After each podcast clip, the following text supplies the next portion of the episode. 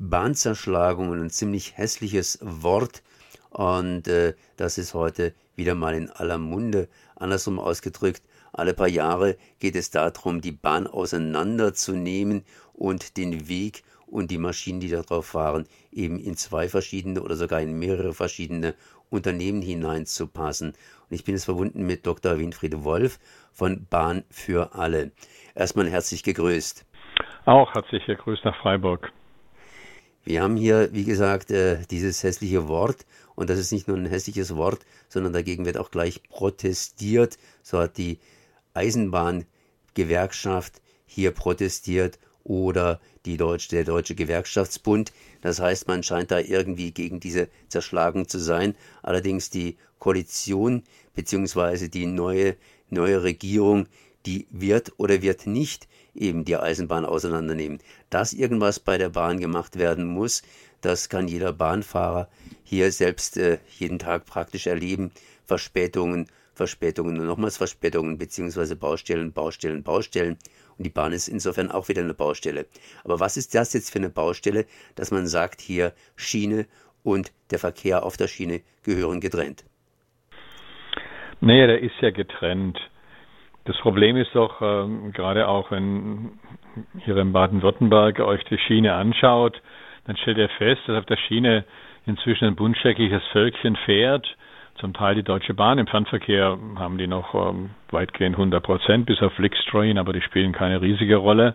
Aber im ganzen Regionalverkehr und Nahverkehr, der im Übrigen weit über die Hälfte des Schienenverkehrs ausmacht, fahren inzwischen so fast 50 Prozent sogenannte Private, wobei Private wiederum oft die Bahnen aus dem Ausland sind. Also sagen wir, Nitinera heißt eine, die fährt dann bei mir jetzt oben im Norden in Berlin mit ODEC, Ostdeutsche Eisenbahngesellschaft, das ist aber eine Tochter der italienischen Staatsbahn. Oder Abellio, die bei euch fährt, oder Go Ahead.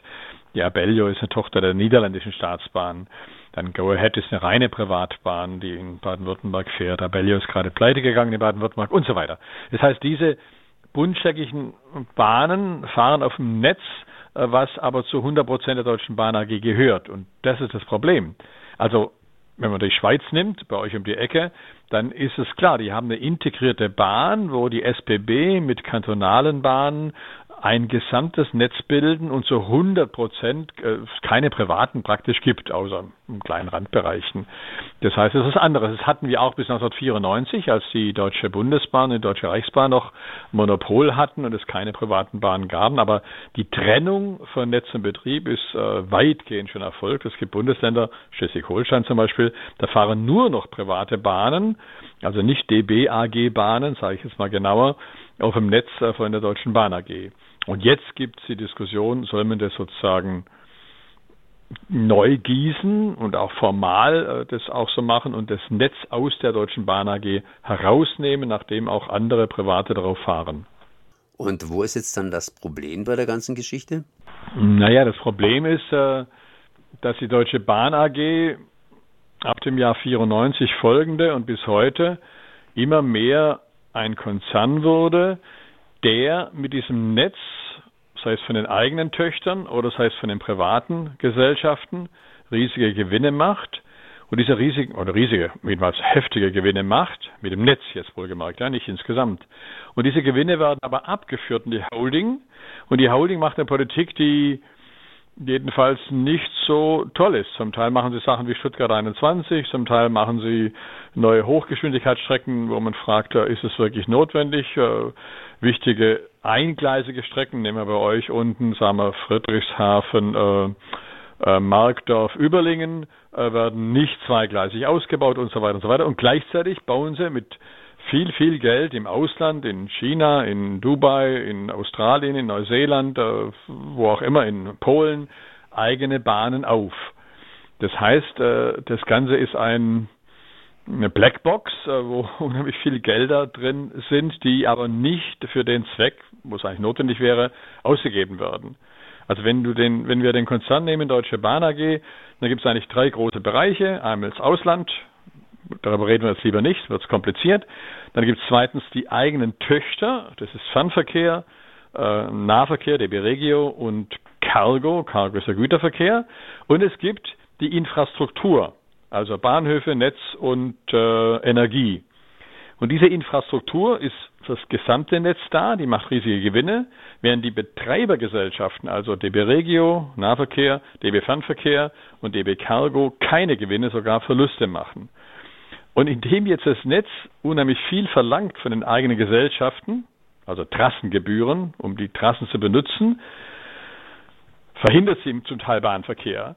Zum Teil kassiert sie diese Gelder aber von den Privaten ab, die darauf fahren. Und für die Deutsche Bahn AG ist eigentlich von der inneren Logik her eher sinnvoll zu sagen, warum keine privaten Bahnen? Weil wenn wir die abzocken, dann schaden wir unseren eigenen Gesellschaften nicht. Das heißt, von der inneren Logik der Bahn gibt es keine Logik zu sagen, wir sollten eine Flächenbahn haben, die möglichst ganz uns gehört, sondern durchaus eine Logik, viel Gewinne machen mit Bahnhöfen, mit Energie, mit Netz und durchaus auch Gewinne machen mit den Privaten, die darauf fahren. Und das ist ein Teufelskreis, den wir momentan haben. Und da sagen jetzt einige Leute, nimmt das Netz raus, macht es getrennt eine Gesellschaft und guckt, dass das gesamte Netz nicht so teuer ist und möglichst viele darauf fahren können, mehr Bahnverkehr stattfindet. Ob das jetzt ganz rausgenommen wird als eigene Gesellschaft oder ihnen abisoliert wird, sozusagen, dass die Gewinne nicht vom Netz zur Holding fließen, dann nach Dubai fließen, blöd und kurz gesagt, das ist eine andere Frage. Ich hoffe, es war nicht zu kompliziert. Ja, ja, aber ich meine, was man immer wieder hört, ist, dass äh, der Schienenverkehr praktisch ein natürliches Monopol darstellt. Also dass man es überhaupt nicht irgendwie anders regeln kann. Auf der Straße ist es ganz klar, ich habe einen LKW, der fährt da vor sich hin und äh, da gibt es auch private Automobile, die irgendwie vor sich hinfahren, die suchen sich ihren Weg selbst, aber die Schiene ist ja irgendwie festgelegt. Ja, das wäre die ideale Gesellschaft.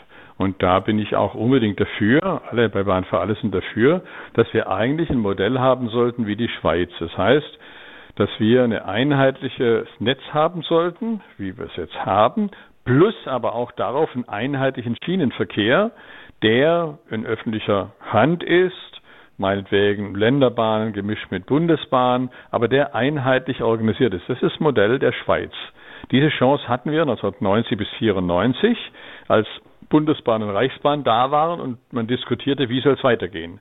Die Entscheidung war dann aber, gegen unseren Willen natürlich, oder gegen den Willen von fortschrittlichen Menschen und auch von den Bahnbeschäftigten, dass man gesagt hat, wir öffnen jetzt das Netz, auch mit der Europäischen Union Unterstützung, und wir lassen darauf Private zu. Und wir haben jetzt eine Situation, wo im Nahverkehr, der aber 50 Prozent ausmacht, fast die Hälfte nicht Deutsche Bahn AG ist und im Güterverkehr mehr als die Hälfte äh, private sind und nur im Fernverkehr, der aber nur 15, 20 Prozent ausmacht, da bisher die Deutsche Bahn AG noch ein Monopol hat. Das heißt, das, was du sagst, was Sie sagten, dass insgesamt eigentlich es ein Monopol sein sollte und eine geschlossene Gesellschaft sein sollte, das haben wir leider nicht mehr. Und deswegen ist die Frage, passt mir das an, an die Realität und versucht von da aus wieder in Richtung Modell SBB, Schweiz zu marschieren, oder lassen es weiter so laufen, wobei es bisher halt von Jahr zu Jahr, das waren die einleitenden Worte von Ihnen ja richtig, von Jahr zu Jahr schlechter wird. Das heißt, Infrastruktur wird schlechter, die Service wird schlechter und die Privaten nehmen sogar von Jahr zu Jahr zu. Und das hier ist sozusagen jetzt hier die Geschichte, um die gestritten wird. Das heißt, ob man jetzt hingeht und praktisch diese beiden Bereiche jetzt auch offiziell trennt oder andersrum ausgedrückt zwei Gesellschaften gründet, die eben in ihrer Zielsetzung jetzt jeweils anders sind und nicht miteinander verknüpfen, dass die Schiene praktisch den ja den Verkehr, den Staatsverkehr oder immer noch den ja vom, von der, vom Bund äh, kontrollierten Verkehr subventioniert und entsprechend damit den Gesamtverkehr schadet. Ja, subventioniert ist der Verkehr natürlich immer. Und das ist natürlich eine Frage der des Verkehrsmarktes. Also der Autoverkehr ist viel mehr subventioniert als der Schienenverkehr. Der Flugverkehr ist gefühlt zu 80 Prozent subventioniert. Die Binnenschifffahrt ist zu 90 Prozent subventioniert. Das ist äh, eine normale Situation. Die Frage ist, äh, wenn wir vom Klimaaspekt ausgehen, was ist entscheidend? Und da sagen wir, also kein Verkehr ist am besten, Fußgängerverkehr und Fahrradverkehr ist am zweitbesten. Und wenn motorisierter Verkehr, dann ist schienengebundener Verkehr, sei es jetzt Straßenbahn, S-Bahn oder eben Bahn selber, ideal. Insofern muss man alles tun, dass dieser Schienenverkehr zunimmt, aber zunimmt nicht abstrakt nur zunimmt, dann nutzt es auch nichts, weil dann alles weg, sondern dass Verkehre von der Straße auf die Schiene kommen, Verkehre von der Luft auf die Schiene kommen. Und da ist die Frage, was ist da am besten? Da würde ich jetzt nochmal sagen, betonen, das Schweizer Modell ist ideal, äh, aber momentan haben wir eine völlig andere Situation in Deutschland seit 1994, also seit äh, mehr als 20 Jahren, seit 27 Jahren, 28 Jahren.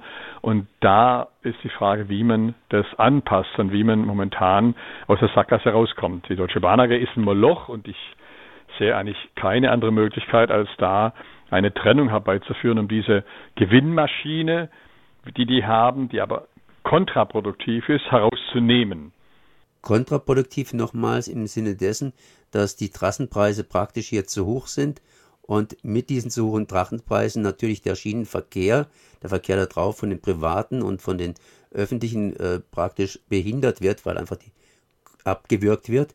Genau, und das ist äh, das Problem, weil die Zielsetzung hier beim, ja, bei der Staatsbahn, ich möchte sagen nur noch Staatsbahn, in diesem Zusammenhang äh, einfach eine andere ist als dann wenn man das Ganze trennen würde, würde sagen, hier, wir stellen als öffentliches Gut die Schiene zur Verfügung für alle und äh, dann macht was draus.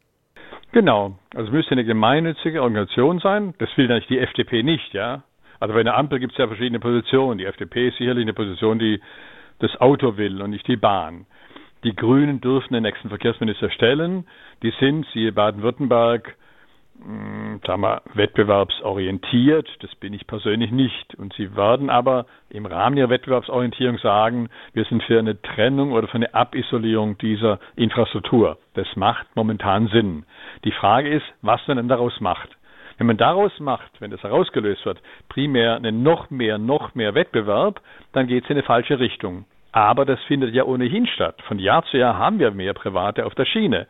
Wir haben auch die Situation, dass die Privaten gar nicht äh, gar nicht erfolgreich sind unbedingt. Wenn man anguckt, Abellio Baden-Württemberg, die jetzt pleite gingen und wo Winfried Herrmann, der Verkehrsminister, sagen musste, okay, bevor jetzt das alles ausfällt, der riesige Teil, den Abellio hat, übernehmen wir die in die SWAG, in die frühere Hohenzollernbahn und die äh, Südwestdeutsche Eisenbahngesellschaft machen daraus sogar eine GmbH, damit der Staat einen direkten Zugriff hat und haben dann eine Landesbahn. Das heißt, das ist die richtige Richtung. Also eine Kombination Bundesschiene, also Fernverkehr ICE plus Landesbahnen.